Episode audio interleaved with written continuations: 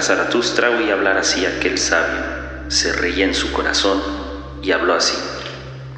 Un necio es para mí este sabio con sus cuarenta pensamientos, pero yo creo que entiende bien de dormir. Feliz quien habita en la cercanía de este sabio.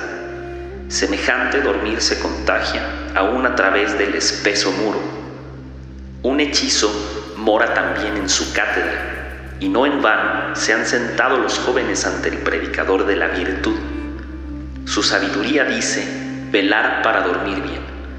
Y en verdad si la vida careciese de sentido y yo tuviera que elegir un sinsentido, este sería para mí el sinsentido más digno que yo pudiese elegir. Ahora comprendo claramente lo que en otro tiempo se buscaba cuando se buscaban maestros de virtud.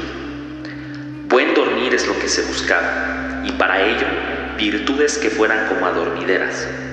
Para todos estos alabados sabios de las cátedras era sabiduría el dormir sin soñar, pues no conocían mejor sentido de la vida.